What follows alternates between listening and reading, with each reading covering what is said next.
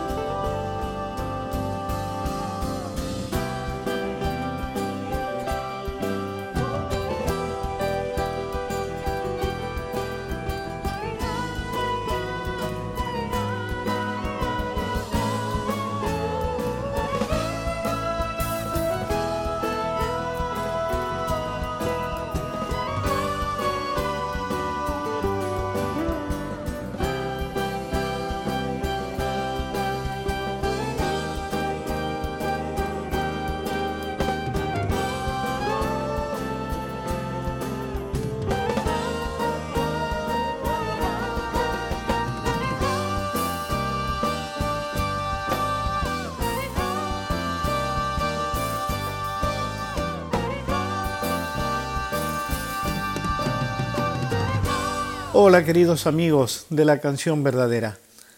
Muchísimas gracias por estar aquí, como siempre. Hoy voy a presentarles un artista extraordinario. Hacía mucho tiempo que tenía ganas de preparar el material para que ustedes escuchen a este inmenso artista. Es un multiinstrumentista, un jovencito tucumano que de verdad creo que va a ser las delicias de todos los que gustan de la buena música en este programa. Señoras y señores, Manu Sija.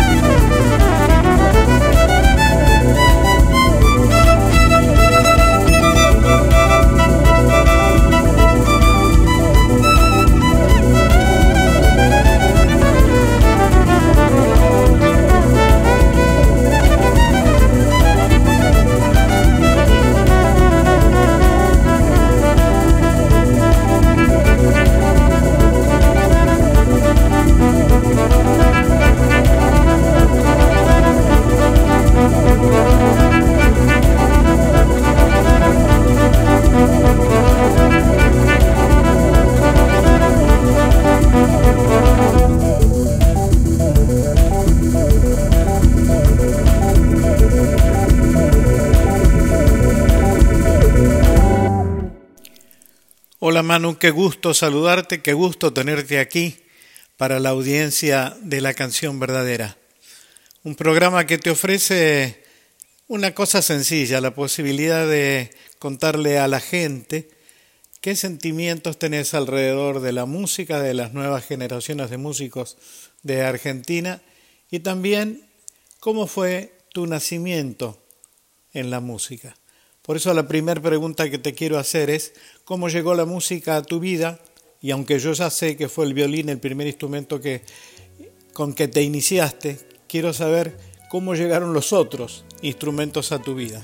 Buenas, Víctor. Bueno, muchísimas gracias por invitarme a tu hermoso programa. Eh, te cuento que yo arranqué casi como multiinstrumentista de entrada, ¿no? Eh, si bien es cierto que yo arranqué tocando violín, también eh, arranqué con la guitarra casi al mismo tiempo, porque en mi casa había una guitarra que era de mi papá y él me enseñó los primeros dos, tres acordes que eran los que él sabía. Eh, me enseñó un poquito a tocar la luna tucumana y ese fue mi inicio, inicio. Pero al poquito tiempo yo eh, fui a un festival ahí en Simoca, de donde soy, y pude ver tocar a Peteco Carabajal y me enloquecí con el violín y, y no paré hasta conseguir uno en ese momento que era bastante difícil, estamos hablando del año 96, 97 más o menos. Eh, así que no había tantas posibilidades como hay ahora de instrumentos de estudio chinos que son bastante baratos. Así que bueno, fue conseguir una tía mía, consiguió un violín ahí que me presten, que fue con el que estudié y con el que estuve tocando hasta más o menos los 19 años. Así que bueno, la llegada de los otros instrumentos fue también siempre yo tuve la necesidad de tocar muchos instrumentos, no era ni siquiera, eh, era como un juego, pero a la vez era una cosa que a mí me enloquecía, que yo necesitaba, necesitaba probar un instrumento diferente. Íbamos a festivales, eh, porque yo tenía mi grupito de chicos de la escuela con el que tocábamos, entonces el que tocaba la batería se levantaba un ratito de, la batería y ahí nomás ya estaba sentado yo tocando. Eh, después el del teclado también el del bajo también, entonces siempre yo les iba robando un rato el instrumento y así iba tocando y dándome cuenta que también tenía cierta facilidad ¿no? para, para poder intercambiar de instrumentos. Eh, después yo comencé a tocar como con más grupos y, con, y a conocer más gente que tocaba otros instrumentos.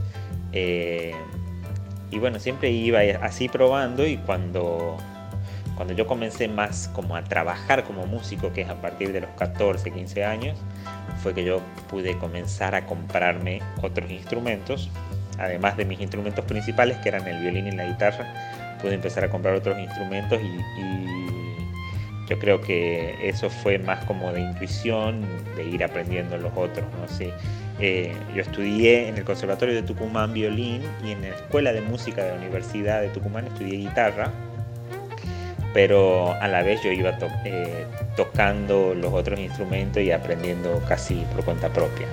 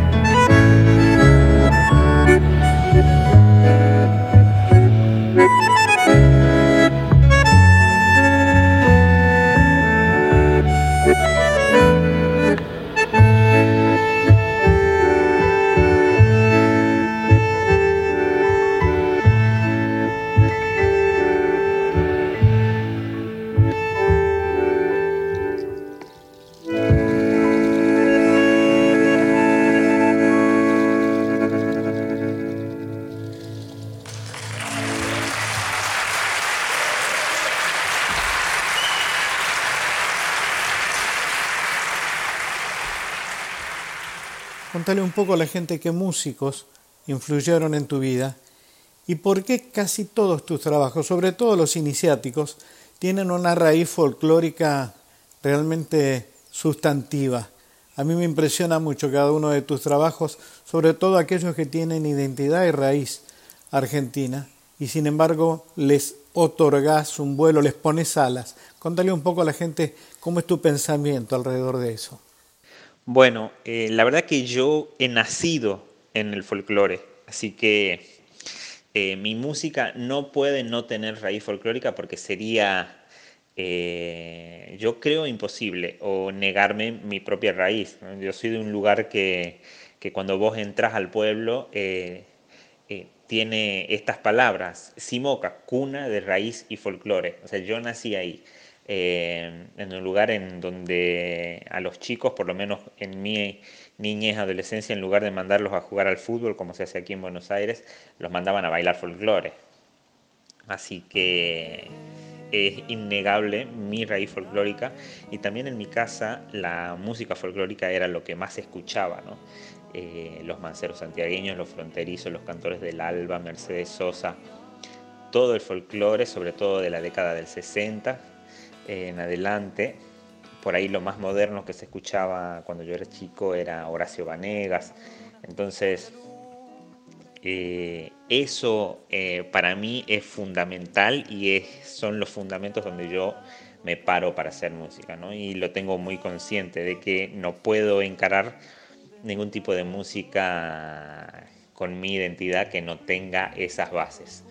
Eh, Así que, y cada vez que toco, ya sea cualquier otra música, eh, ya sea produciendo, acompañando, eh, arreglando o tocando de invitado con alguien, siempre sale esa beta, ¿no? Por algún lado me sale.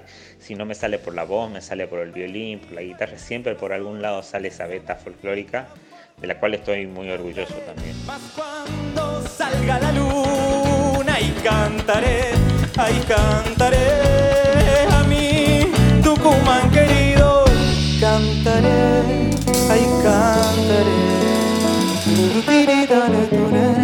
Dodo, dodo. do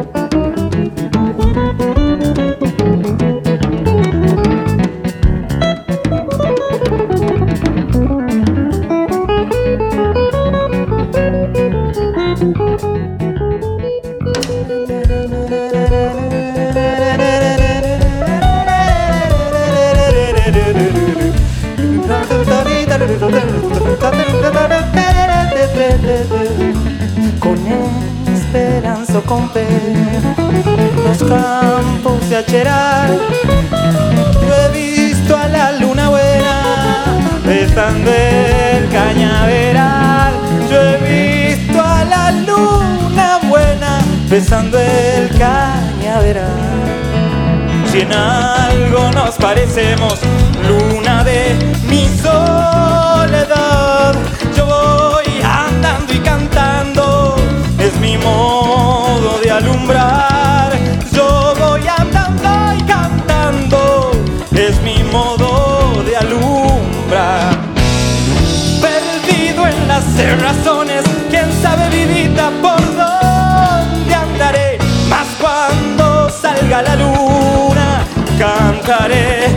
cantaré a mí, Tucumán querido, cantaré, ay cantaré.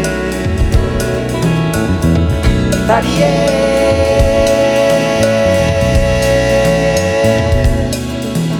Paría.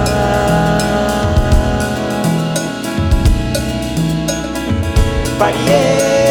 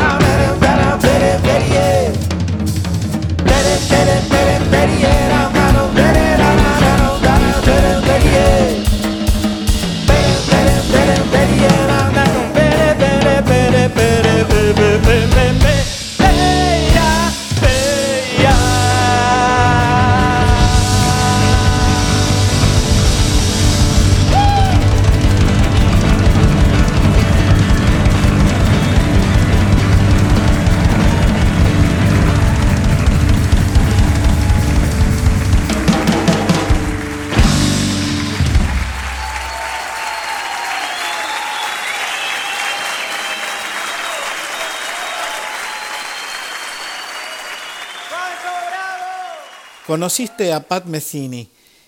Contame un poco cómo se inició esa relación y qué te dijo cuando escuchó lo que hacías. Bueno, sí, eso es algo que me pasó que yo me costó mucho creerlo y después me costó mucho dormir tranquilo después de haberlo conocido, porque fue una locura, fue algo que yo no me imaginaba. Yo en a fines del año 2012 grabé un video eh, tocando todos los instrumentos de una de sus canciones más famosas, que es Circle, y yo la puse en YouTube y empecé a mandársela a músicos para que la vean, a conocidos míos.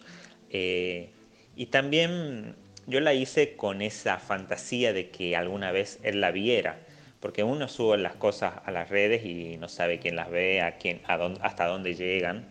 eh, y bueno, también medio lo- una de las cosas lindas que tiene. Y bueno, yo se lo mandé por todas partes a él también, no lo voy a negar. Se lo mandé por, por mail que encontraba en sus páginas, por Instagram, por Facebook, por Twitter, por todas partes lo etiquetaba. Eh, pero nunca eh, en ese momento me llegó ninguna notificación ni ningún mensaje que, que a mí me diera a entender que él lo había visto. Pero el video iba como sumando vistas de a poquito.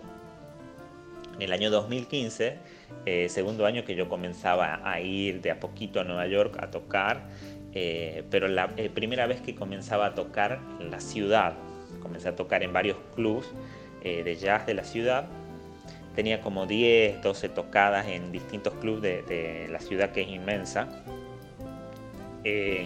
Y en ese momento la primera tocada era en un reducto muy chiquitito en Harlem, muy parecido a lo que era jazz y pop aquí. Así que imagínate, muy chiquito. Era el primer show para el que habíamos ensayado con un gran amigo mío baterista que vive allá, Franco Pina, tucumano también. Y cuando terminamos de tocar me dicen, che, está el maestro Pat ahí. Y me iba bajando y cada, cada persona que yo conocía que estaba ahí me iba contando que él estaba hasta que yo llegué al final del lugar y donde él estaba parado esperándome para felicitarme y decirme que había visto el video, qué sé yo, y que quería que nos juntemos a tocar. Y así fue, a la semana siguiente yo estaba en su casa, alucinado, eh, tocando con él y zapando y tocando sus canciones. Y bueno, ahí me dijo, o sea, se acordaba de, todos los temas que yo había tocado en ese concierto que él me fue a ver. Eh, me dijo, sí, eh, yo había hecho una versión de Casamiento de Negros y me, dice, sí, esa, esa, canción yo la conozco, eh, la escuché por Milton Nacimiento, cosas así increíbles. y después yo toqué una chacarera que tiene un arreglo rítmico así bastante cruzado con, con la voz y me dice, ah, sí, esa, esa me gustó, tocala. ¿y cómo sería la versión original? Me, preguntaba. Entonces yo le toqué la chacarera normal y la chacarera con el arreglo que yo había hecho. Y bueno, fue una, experiencia increíble y quedamos en hacer algo juntos y ahí quedó, ¿no? Y también el reencuentro iba a ser aquí eh, en marzo del 2020 y bueno, por la pandemia se, se canceló y estamos esperando a ver si, si vuelve a pasar.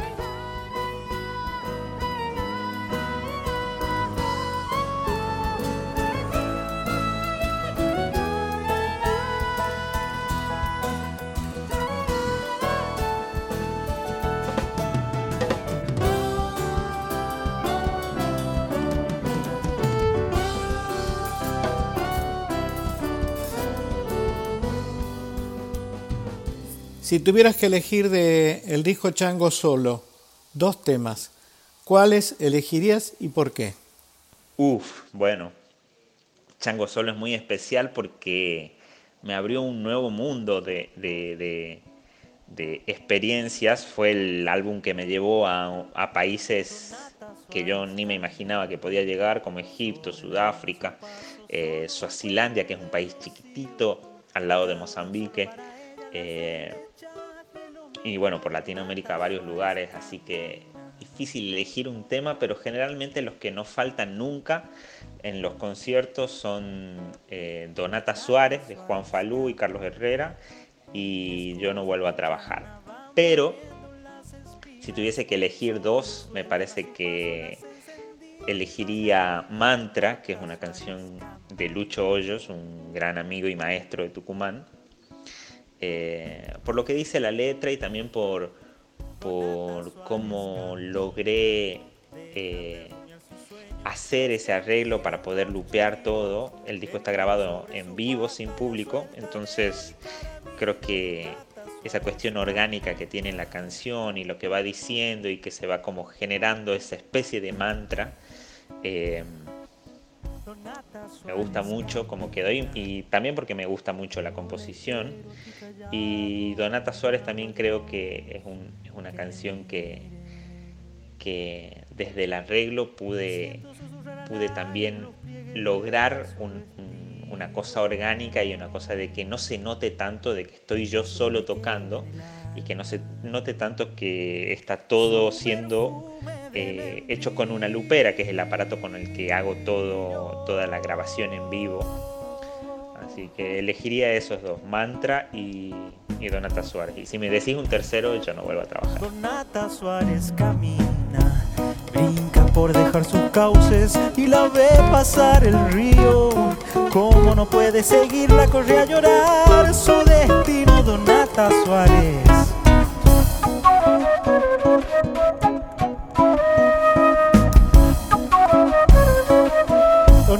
Suárez camina, el yuchan tiñe sus flores, remedando sus mejillas. Es una diosa pagana, hasta cuando va de misa, Donata Suárez camina.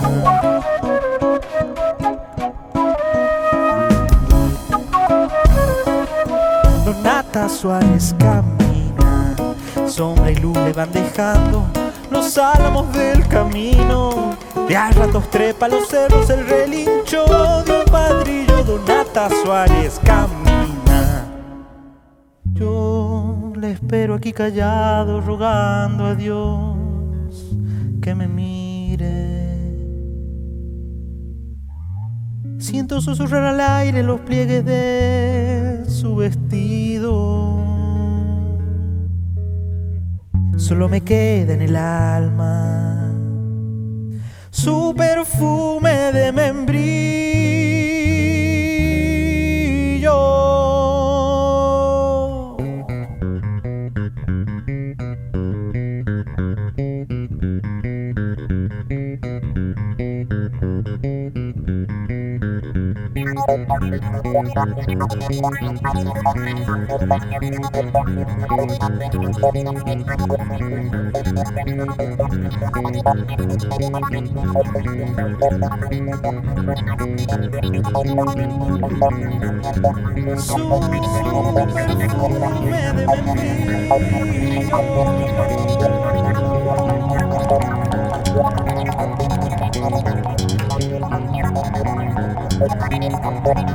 Thank you.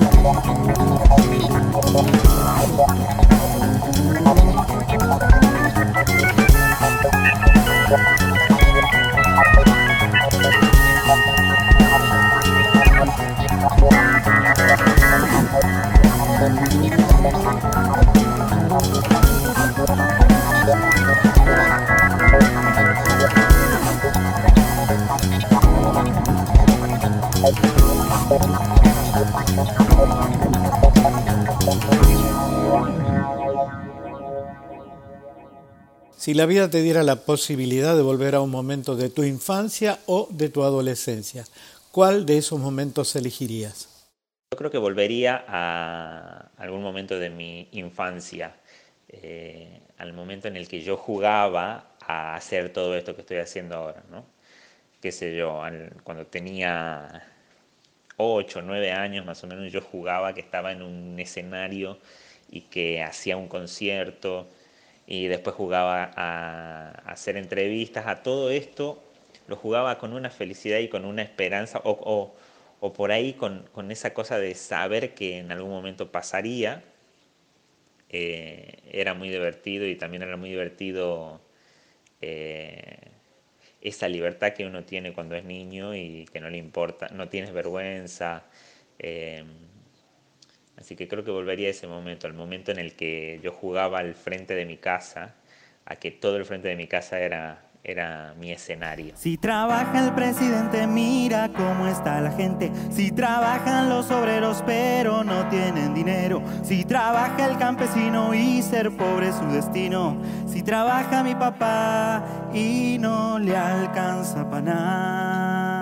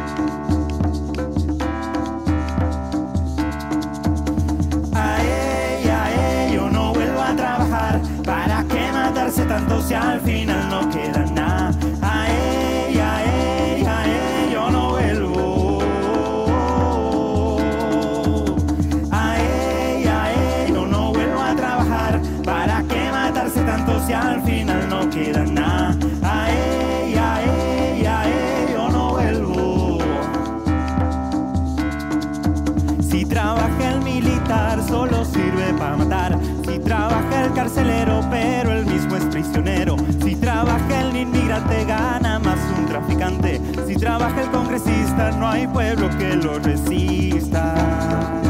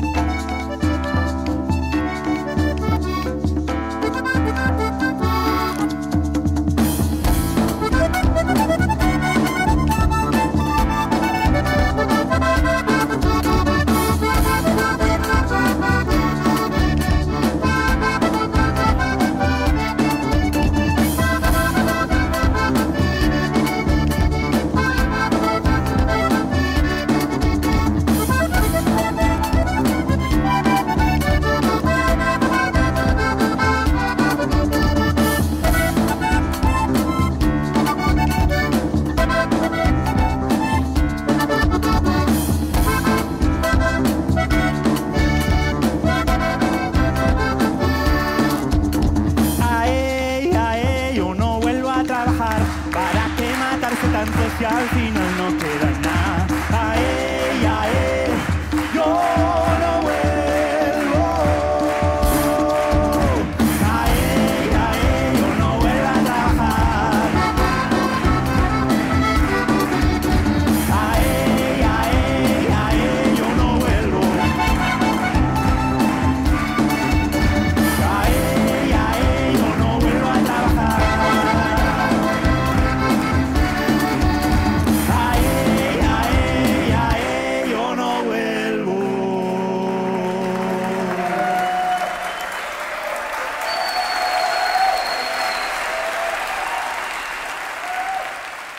Si algún pibe te preguntara si es necesario estudiar música para ser músico, ¿qué le dirías? Eh, para ser músico no creo, pero para superar tus límites como músico sí. Yo creo que uno puede ser músico sin estudiar y depende lo, lo, que, une, lo que uno busque con la música. eh, puedes lograr bastantes cosas sin estudiar académicamente, pero va a llegar un momento en el que vas a necesitar herramientas como para seguir avanzando y si sos inquieto por ahí como yo, eh, vas a llegar a ese límite muy rápido.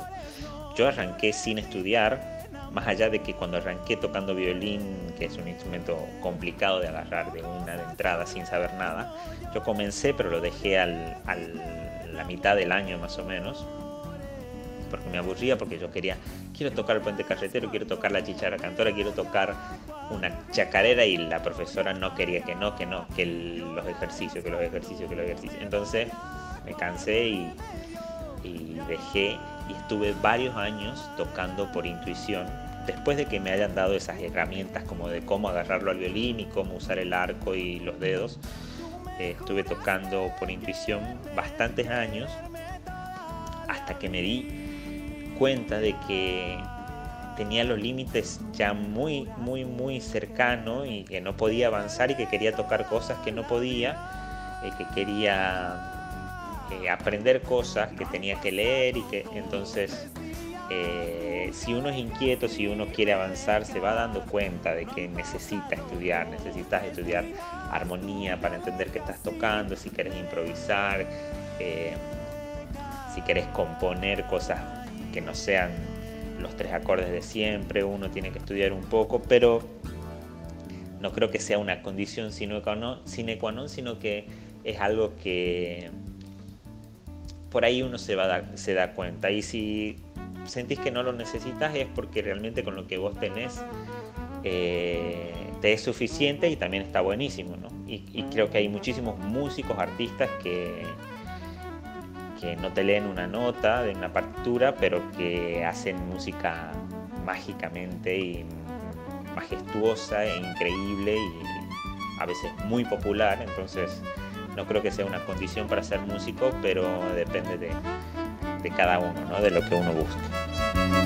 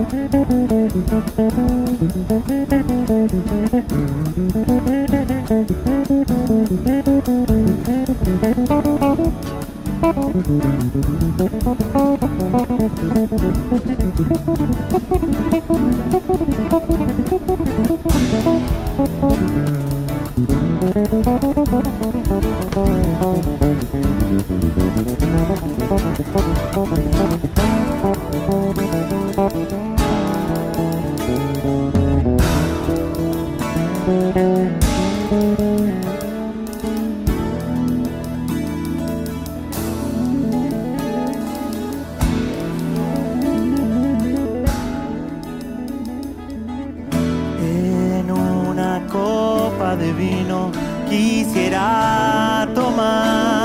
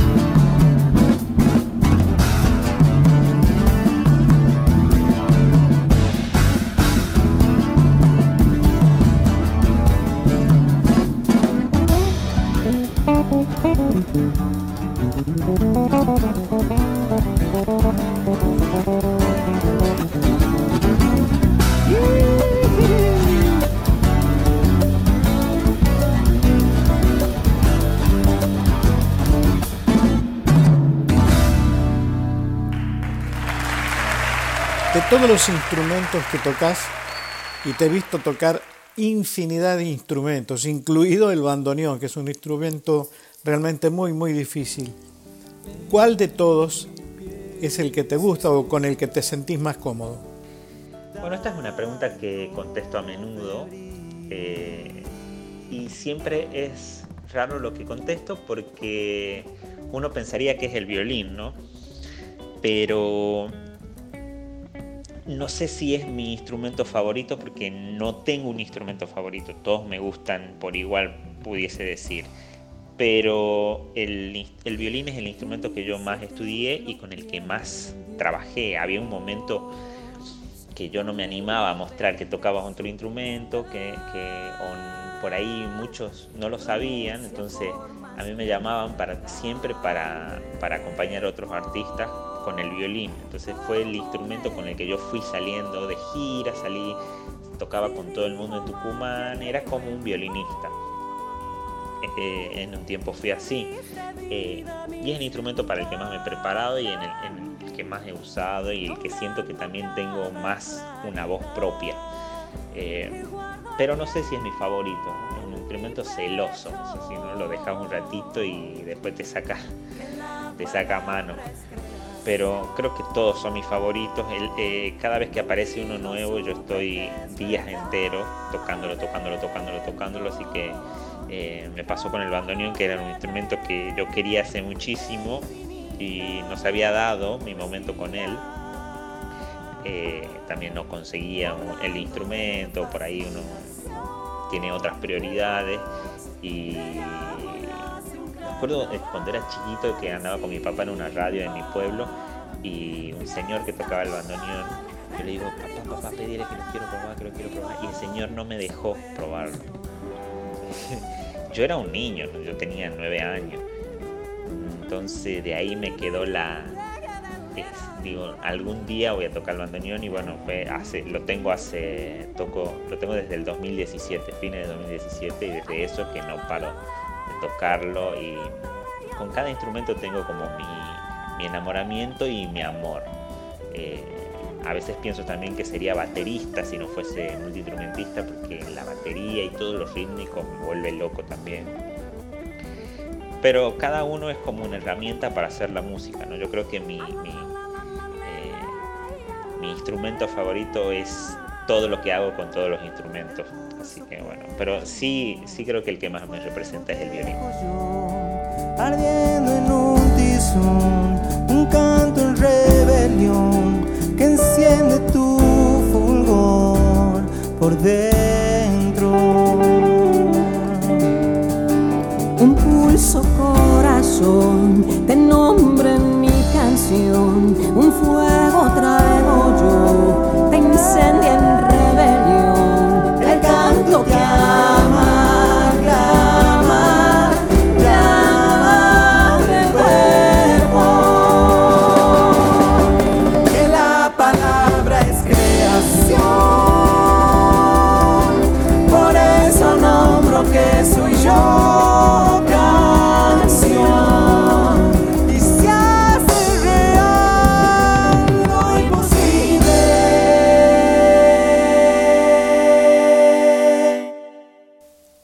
Y finalmente, querido Manu, agradecerte muy especialmente que hayas aceptado participar de la canción verdadera y pedirte una pequeña reflexión sobre los tiempos que corren, sobre estos tiempos terribles de pandemia que vive la humanidad y cómo te gustaría, cómo quisieras, qué sueño tenés para el futuro de todos nosotros.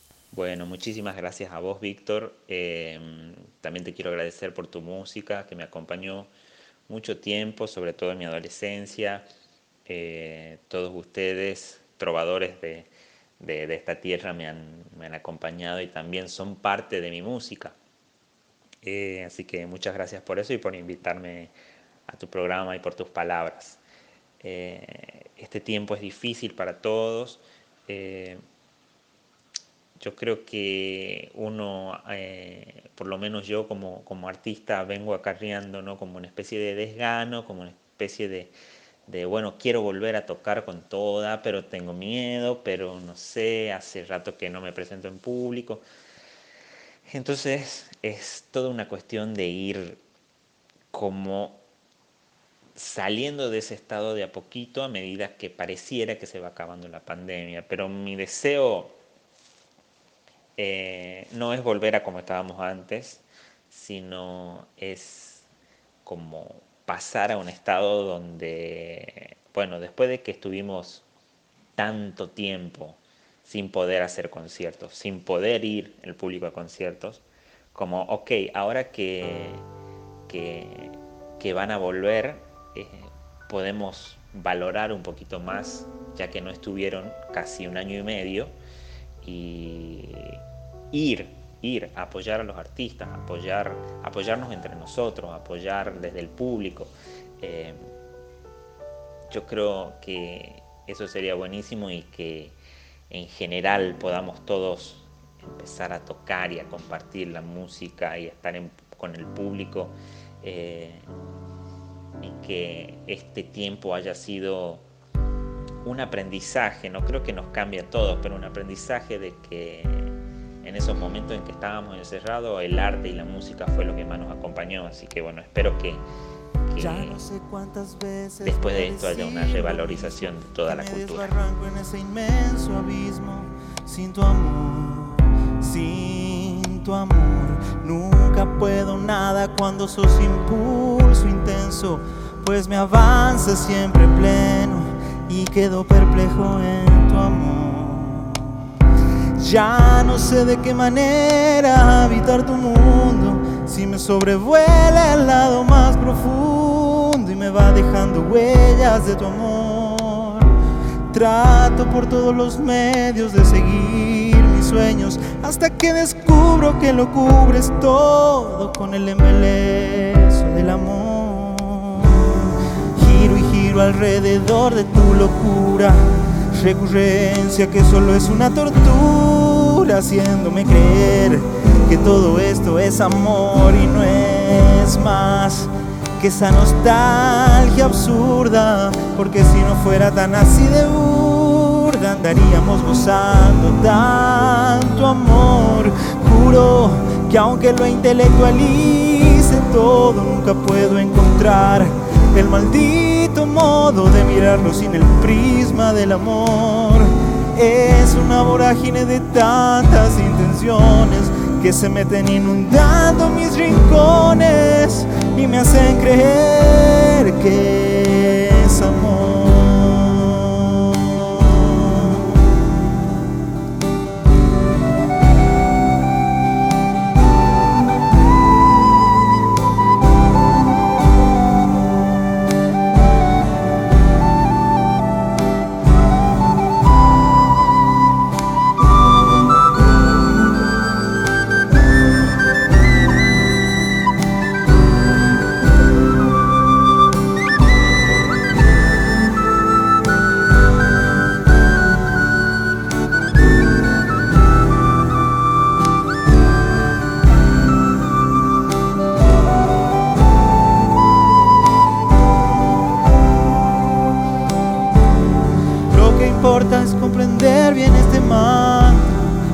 recordarlo siempre si es preciso, hacerle caso a mi obnubilación, atender exactamente esto que digo, así derrotar al rumbo del destino para hacer al fin liberación.